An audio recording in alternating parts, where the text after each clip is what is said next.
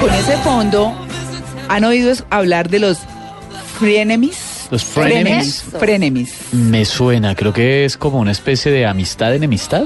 Bueno, esas son parejas disfuncionales, ambivalentes, que se aman y se odian al mismo tiempo. Ay, yo conozco varias. ¿Sí? Sí. Sí. Claro que tienen y, eh, matrimonios o noviazgos que se adoran, se aman, tienen buenas relaciones, tienen buen sexo, que Sí. eso bata demasiado, pero ¿le pasó? Ah, le- la que silba es Catalina Plata, para que sepan, ¿no? No es María Clara. güey. Sí, no, no, no. Llega a la casa y Llega problemas. Douglas, ¿qué? Sí, sí, sí, oigan, no, los frenemies. Pero eso sí se ve mucho. Claro, se ve mucho y son esos picos altos entre odio y amor que hay consuetudinariamente en las parejas. Hemos a- llamado a Álvaro Bonilla, que es psicólogo y coach, para que nos hable de esas parejas ambivalentes. Álvaro, muy buenos días. Hola, buenos días María Clara y a toda la mesa. Bueno, ¿cómo así que frenemies? ¿Cómo, cómo se odia uno y se quiere al mismo tiempo? Yo no puedo entender eso. Sí. Sí, lo que pasa es que en toda relación cada uno de los integrantes tiene luces y tiene sombras. Hay cosas que nos gusta de la pareja, pero hay cosas que odiamos y de repente encontrar la mezcla y la combinación perfecta para muchos sea bastante complicado. Hay diferentes escalas de amigos, enemigos en este caso. Hay personas que, digamos que tienen que eh, lidiar también con esas partes oscuras, esas sombras de su pareja y son relaciones que se configuran con lo quiero por estas cosas, pero lo odio también por otras. Pero hay también otras relaciones tremendamente disfuncionales, ya empezamos a hablar de relaciones traumáticas, relaciones codependientes, relaciones adictivas, en las cuales es simplemente eh, una, una adicción cerebral, una adicción emocional a la otra persona y nos hacemos adictos al enorme dolor que para muchos produce el amor. El dolor que produce el amor, pero que no es para nada pues saludable esa situación, y es lo que estábamos hablando hace un momento. Gente que Exactamente. pues tiene unos líos tremendos, Eh, es que yo lo vi de cerca una vez, Eh, tenían una relación en la que la pasaban buenísimo, se Ah. entendían, cuando salíamos de fiesta la, eh, bailaban delicioso, se amaban, se adoraban, pero tenían unos agarrones y unas Ay. salidas horribles, o sea, era de amor, odio terrible. Ay, no. No, y es que para muchos eh, la noción de amor que han aprendido de, de sus padres, de su familia, pues es una noción de amor que duele, que duele profundamente. Hay muchas personas también que tienen su autoestima deteriorada, hay muchas personas también que en su infancia han tenido padres manipuladores, distantes emocionalmente. Entonces tienen a apegarse y a vivir una definición del amor bastante cercana al máximo sufrimiento. También en muchas creencias religiosas se patrocina mucho el amar es sufrir, aguantarlo todo, Ah, sí. perdonarlo es- todo. Es la cruz Y que debo eso- cargar. Hmm. La pistola de San Pablo es no es eso.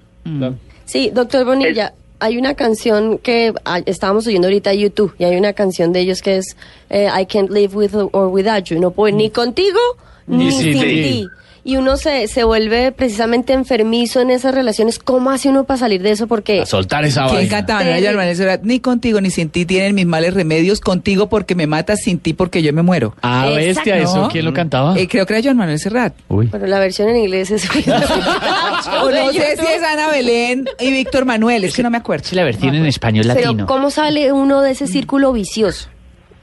Mira, es que acá estamos hablando de varios planos. Estamos hablando de un plano racional donde esta persona tiene una distorsión de la lógica y el sentido común. O sea, puede que muchas personas externas a la relación vean lo caótica que es, pero esta persona no ha hecho un proceso de, oye, caer en cuenta. Y eso es muy, muy complicado. Tiene que haber un grado de conciencia muy grande y eso usualmente lo logran a través de un tercero, sea una persona muy cercana que le da mucho apoyo a esta persona, su círculo social o un experto.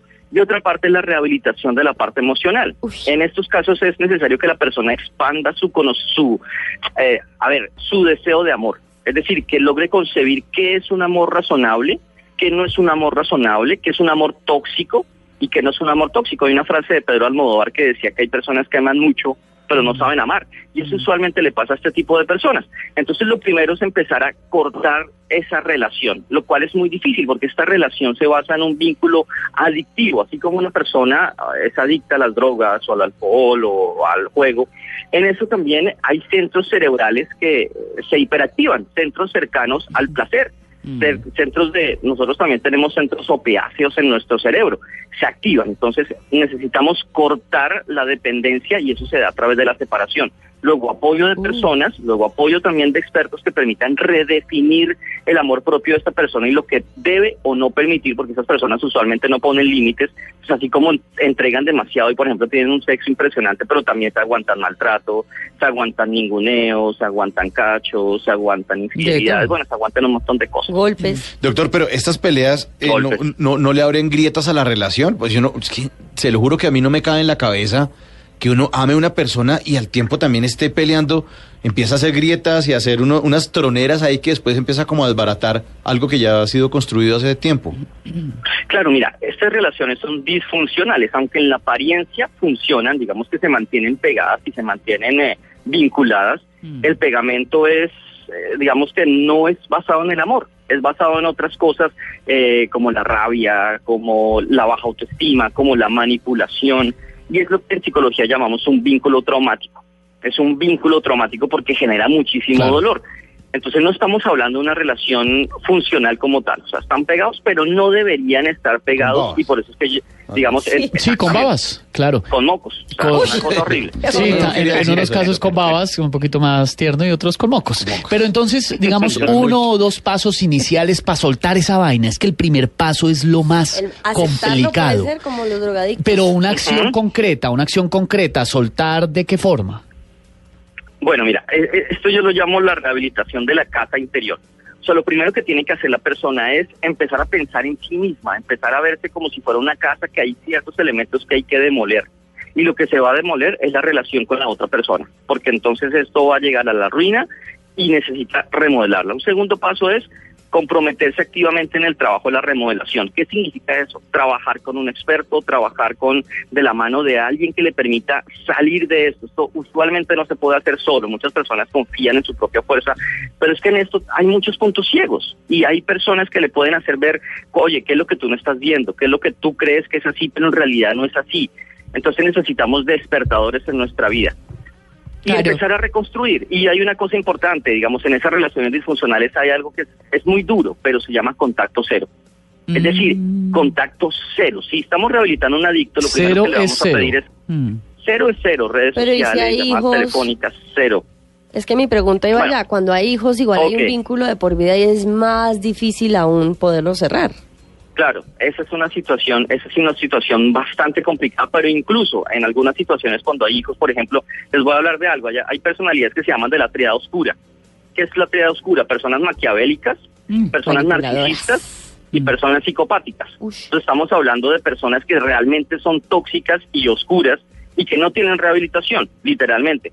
Entonces, en este caso, lo mejor que puede hacer la víctima es alejarse de esa persona y tomar alguna acción con abogado, con consejería familiar, Mm. para preservar eh, el tema de los hijos y el tema emocional. Pero aquí hay que tomar medidas muy fuertes. Hay personas que a veces son un poquito blandas y por ese, por ese estar blandas llevan 25 años siendo blandas y en una relación que no les conviene, infelices porque creen que esa es la cruz que les tocó cargar, como hablábamos ahorita. Ay, no, No, sí, no, no, no, es eso definitivamente, pues tanto que decir de esto, eh, pero, pero, pero es- sí es alejarse, es como cuando uno encuentra gente tóxica cerquita también, que todo es negativo, Todo es malo, todo es horrible, sí. el mundo está Sí, contra ellos, Mire ay ese no. día tan malo, mire Pero ese ¿sabe qué solazo. es lo grave de esas relaciones que nos decía el doctor Bonilla, María Clara? Y es que el sexo es maravilloso en algunos casos, en otros no. Y eso Caramba. es terrible. Sí, Porque es. eso Sí, están pegados por el sexo, pero pelean todo el tiempo. Exactamente. No, y es que mira, ahorita ustedes están hablando de algo muy interesante que es en el caso de la limosna. En el Ajá. amor sucede algo parecido. Hay personas que se victimizan, hay personas que se hacen demasiado frágiles, vulnerables y atrapan a unas que tienen, eh, eh, yo lo llamo complejo de Salvador. Mm. Yo te ayudo, yo te, yo, yo, yo te quiero tal como eres y a veces se llevan ciertas cargas de personas que son realmente tóxicas y que detrás de su victimización están manipulando detrás de un propósito. Y eso es algo muy típico de maquiavelistas, de, de la triada oscura que les decía, y de psicopáticos, que son personas muy peligrosas. Los psicópatas no solamente son los que uno ve las noticias que hacen cosas terribles y asesinan, sino hay psicópatas integrados. Mm. Uno, yo, yo he trabajado con, con parejas donde eh, su pareja realmente ha sido una persona que les ha destruido casi el alma. Una cosa muy terrible y también es porque las personas lo han permitido. Es como la maldad más mala que hay, que es la que está La disfrazada de bondad. Esa es la peor, porque el malo, malo, malo, uno dice, el tipo es mala gente, pero el que es querido, el que te abraza, el que dice yo te comprendo. carismático también. Sí, le cae bien a toda la familia. El tipo por detrás tiene unas intenciones Sí. que son una porquería. Ay, no, qué horror. Eso es como las enfermedades. Si no se trata a tiempo, eso acaba con las personas. Sí, eso no. es- hay que alejarse de todo eso. Doctor Álvaro Bonilla, muchas gracias por su atención con el Blue Jeans de Blue Radio. Bueno, muchas gracias. Lo amamos mucho, doctor. por si acaso.